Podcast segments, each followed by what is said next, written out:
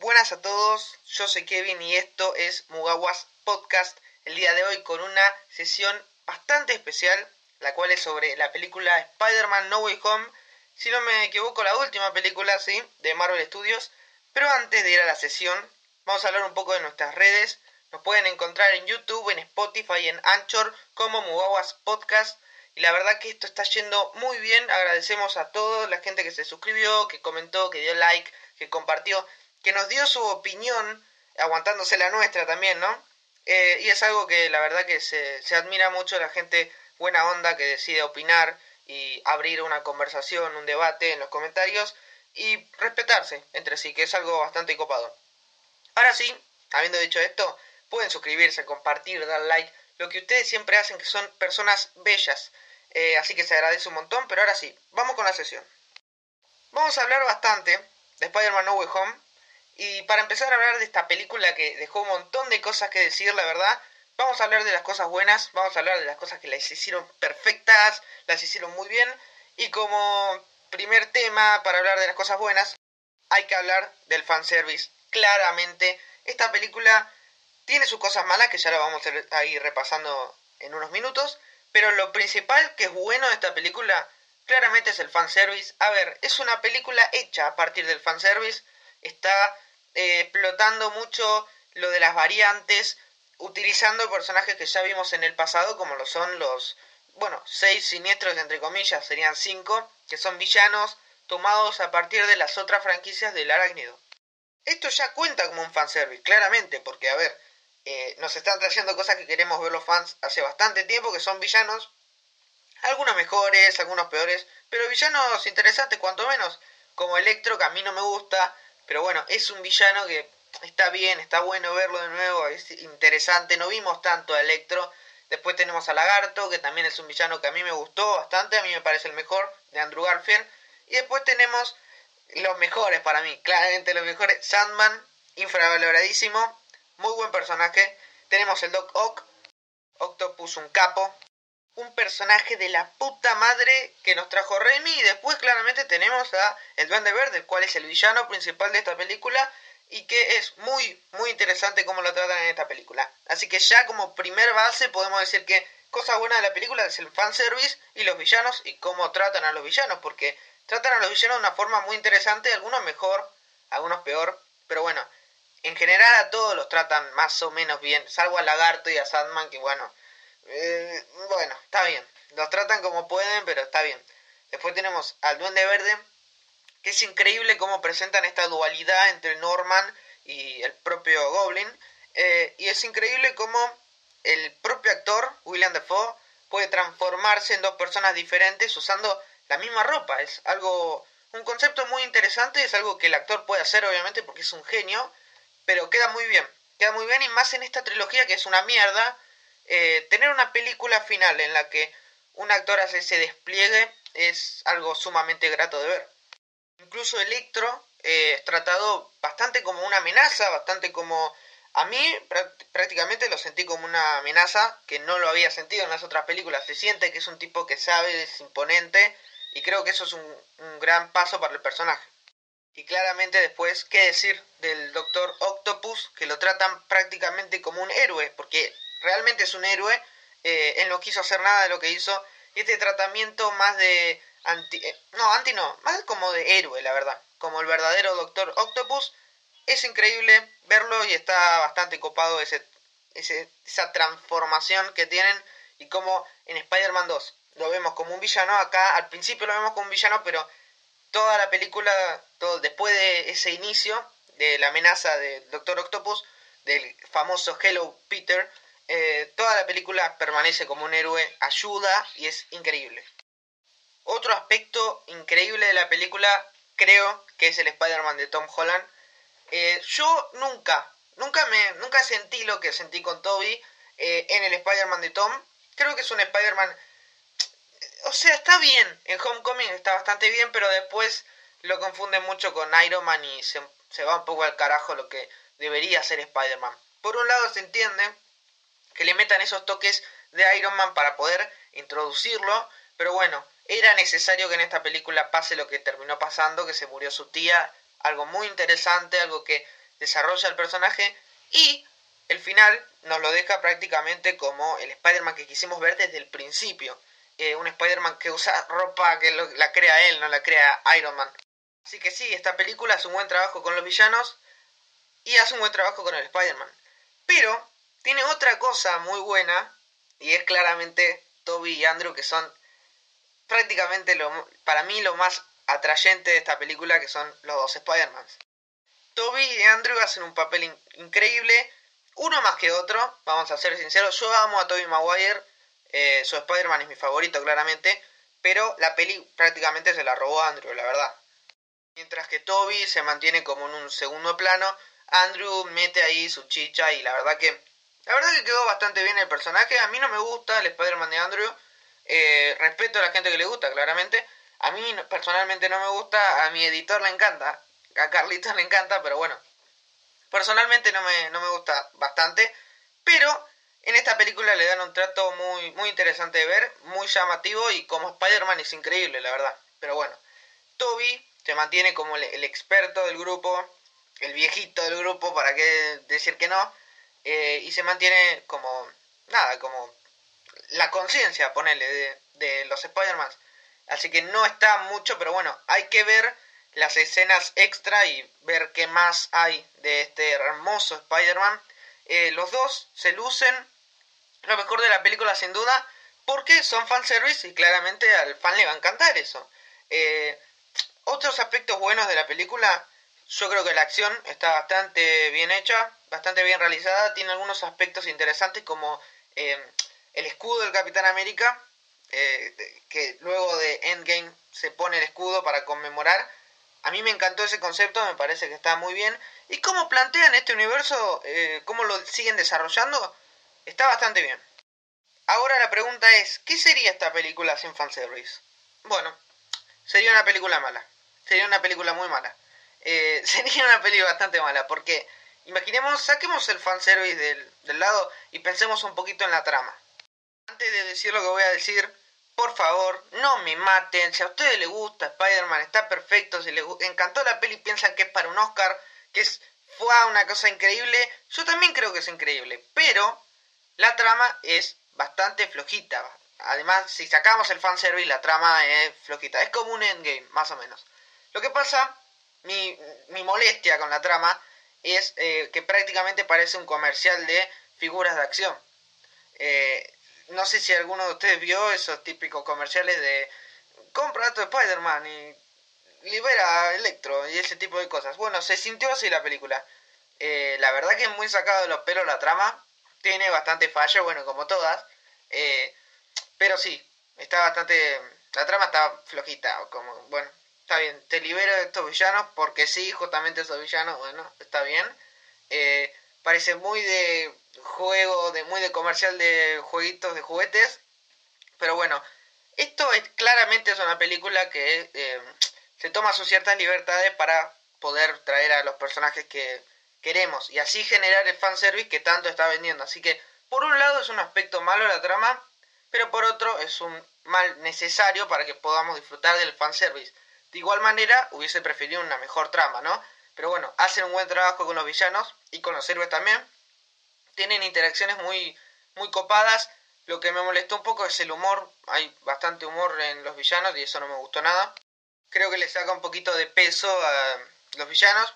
Más que nada porque los villanos de Raimi no tenían tanto humor. Entonces verlos acá, en, por ejemplo, la escena extendida, extendida no, perdón, eliminada que se vio del ascensor y es medio al pedo. La verdad que es medio al pedo. Es medio burlesco y no está copado. Pero bueno, si sacamos eso de lado, porque Marvel Studios es así, eh, la peli está bastante buena, la peli la van a disfrutar, les va a encantar, la van a pasar bien, van a apagar el cerebro y cuando vean los fallos que tienen no le van a prestar mucha atención y cuando termine la película se van a acordar principalmente del buen rato que pasaron al ver lo que siempre quisieron ver desde hace tiempo, ¿no? Eh, estos héroes juntos, con interacciones muy copadas, muy divertidas, así que la peli en ese sentido se vende sola, claramente. Ahora, ¿Qué nos deja esta película futuro? Esta película futuro nos deja una banda de cosas. Nos deja Spider-Man 4, por lo menos. Eh, para mí, Tobey Maguire va a volver. Eh, va a haber un Spider-Man Spider-Man 4 de Tom Holland también, así que va a haber Spider-Man 4 de Tom Holland y Spider-Man 4 de Tobey Maguire, estoy seguro.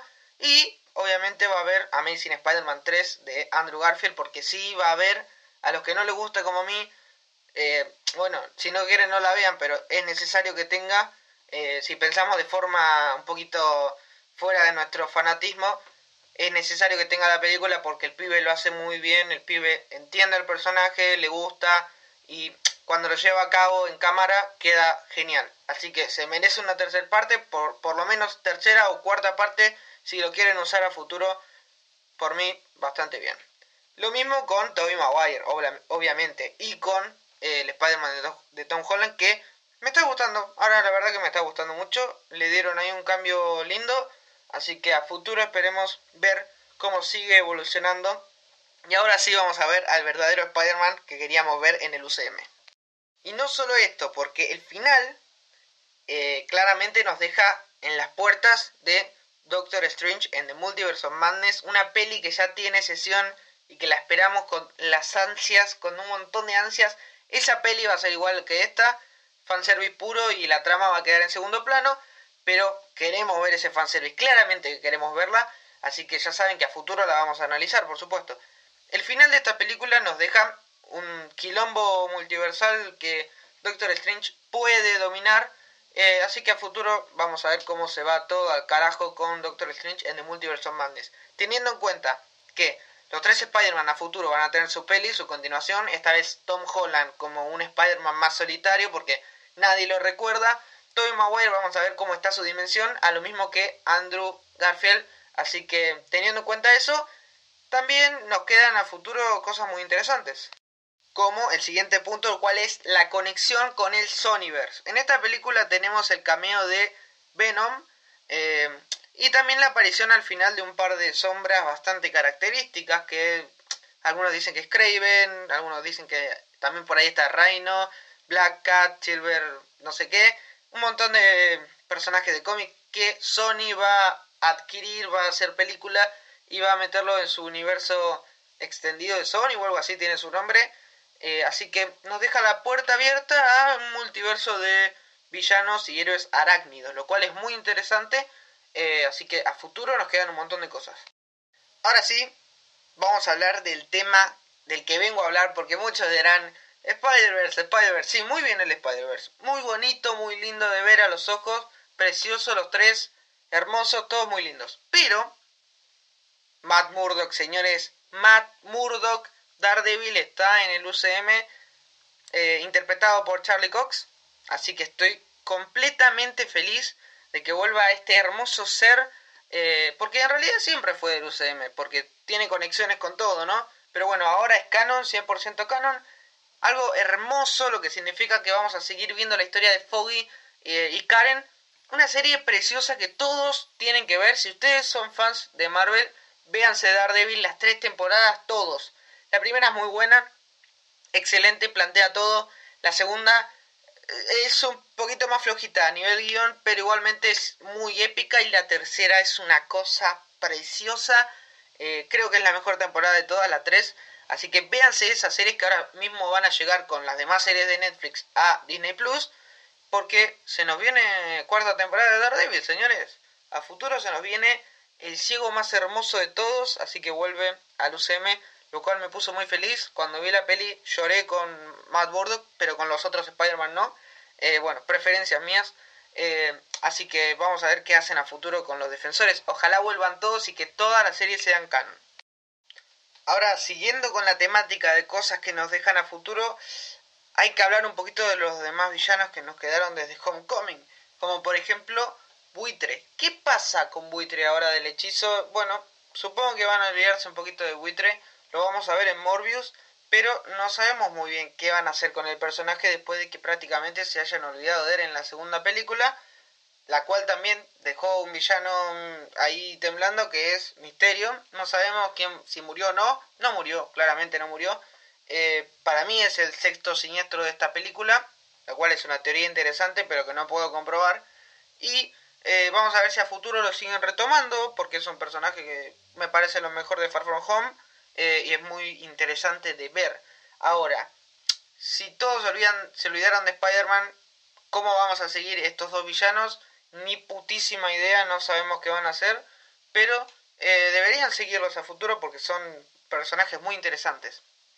Aunque esto del hechizo nos deja un quilombo bastante grande, eh, de igual manera se pueden cruzar Tom Holland, bueno, su Spider-Man, con estos villanos de nuevo, aunque no se conozcan, porque la verdad que en, teoría no deberían conocerse, no deberían acordarse de él, pero bueno, de igual manera se puede volver a utilizar y creo que son personajes que a futuro pueden volver y va a ser muy interesante ver.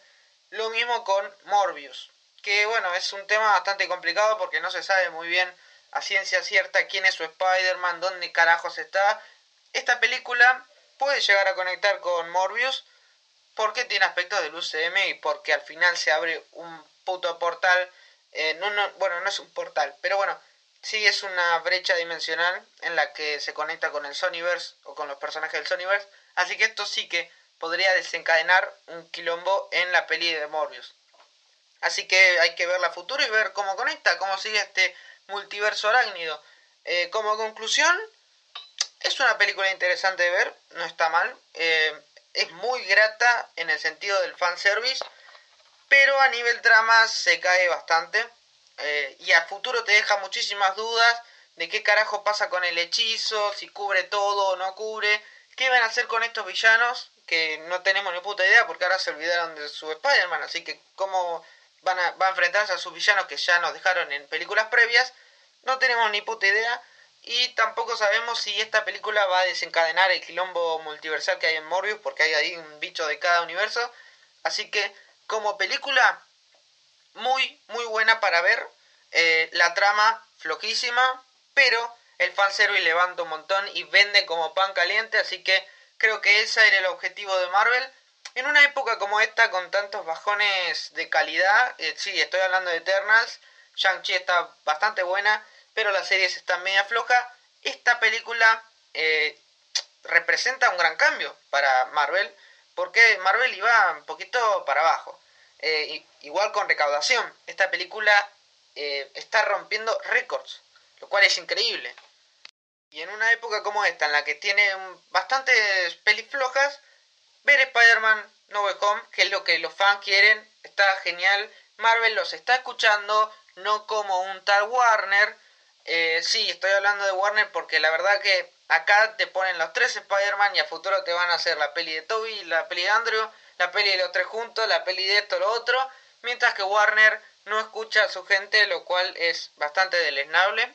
Pero bueno, esto es un gran paso para, para Marvel aunque la peli en trama no está tan buena, vamos a decir la verdad, es muy buena de ver y la van a pasar genial en el cine o donde la vean, eh, ahora que sale en Blu-ray creo, o en DVD, con escenas extra. Así que ya estoy en primera fila yéndome a comprar ese hermoso DVD o Blu-ray, no estoy seguro, para ver las escenas extra de mi querido Matt Murdock, el cual ahora es parte del UCM. Así que sí, como conclusión, es una peli buena yo no pongo puntaje porque no, no me gusta poner puntaje. Eh, las pelis se definen entre buena, mala o bueno, está más o menos. A mí me parece que esta peli está buena eh, por el fanservice. La verdad que sí, por el, por el fanservice. también es lo que la película busca, ¿no? Porque, por ejemplo, en The Batman la peli buscaba otra cosa. Eh, yo creo que falló en eso, pero esta peli es claramente muy comercial. Está buscando muchísimo el fanservice, es prácticamente lo que le interesa. Eh, vienen a darte esto, te van a dar los Spider-Man, acá, acá, esto, acá y listo, es lo que busca la película, busca ser comercial, lo está haciendo, gracias a Dios, y me encanta que le vaya bien porque me gustan mucho los personajes eh, y quiero ver más de esto a futuro. Lo principal para mí, eh, al ser los Spider-Man, es ver si van a hacer las pelis o no. Mucha gente dice que van a hacer Spider-Man 3, de, o sea, The Amazing Spider-Man 3, pero no van a hacer Spider-Man 4 de Raimi y la verdad que es una cagada si no lo hacen porque teniendo a Sam Raimi de nuevo en Doctor Strange en The Multiverse of Madness, tienen que hacer la cuarta. Yo entiendo que a nivel trama no es tan necesaria, pero bueno, a ver muchachos, es Toby, tenemos que volver a ver ese universo de Toby que quizás lo veamos en Doctor Strange. Por ahí estoy hablando al pedo y después me cierran la boca. Eh, pero bueno, yo creo que hay que ver un poquito de cómo, cómo le fue con MJ, si tienen hijos, eh, y toda esa cosa que a mí me encantaría ver de El Hermoso de Toby y de la mano de Sam Raimi, si es de otro director, ni en pedo. Y acá me pongo pro Andrew, eh, así que tanto como Toby necesita esa película, Andrew la necesita mucho más. Así que sí, dejemos de lado esos quilombos que tenemos entre los fandoms, de que me gusta más Toby, me gusta más Andrew. Eh, yo soy el primero en decir que amo a Toby, pero bueno, yo siento que las dos películas son necesarias, tanto Spider-Man 4 como The Amazing Spider-Man 3, así que ¿por qué no ganar plata, no ganar mucha más plata eh, Sony y darnos las dos películas, así somos todos felices? Pero bueno, cerrando con esto, vean la película, eh, si no la vieron, prácticamente todo el mundo la vio ya. Eh, es bastante entretenida, la van a pasar bien, van a reír, no van a llorar ni en pedo porque esta peli no te da tristeza. Se muere la tía May, pero bueno, está bien, perfecto. Eh, por cierto, esa tía May flojísima, pero bueno, eh, véanla, está muy, muy copada en el sentido del fanservice. Me hubiese gustado un poquito más de precisión en la trama, un poquito más de jugo en la trama, no tan simple, no tan... Oh Dios, los seis siniestros están en la ciudad y hay que detenerlos con un cosito mágico que el Doctor, el Doctor Strange se sacó del culo. No, es muy simple eso y no me gusta. Me hubiese gustado más algo, que piensen más, que usen más la cabeza. Pero bueno, eh, de todos modos, véanla, copadísima. Así que bueno, esta fue mi opinión de la película. Dejen su like, su comentario, compartan eh, Genios de la Vida y nos vemos en la siguiente sesión, nos escuchamos mejor dicho, en la siguiente sesión. Esto es Mugawas Podcast. Chao.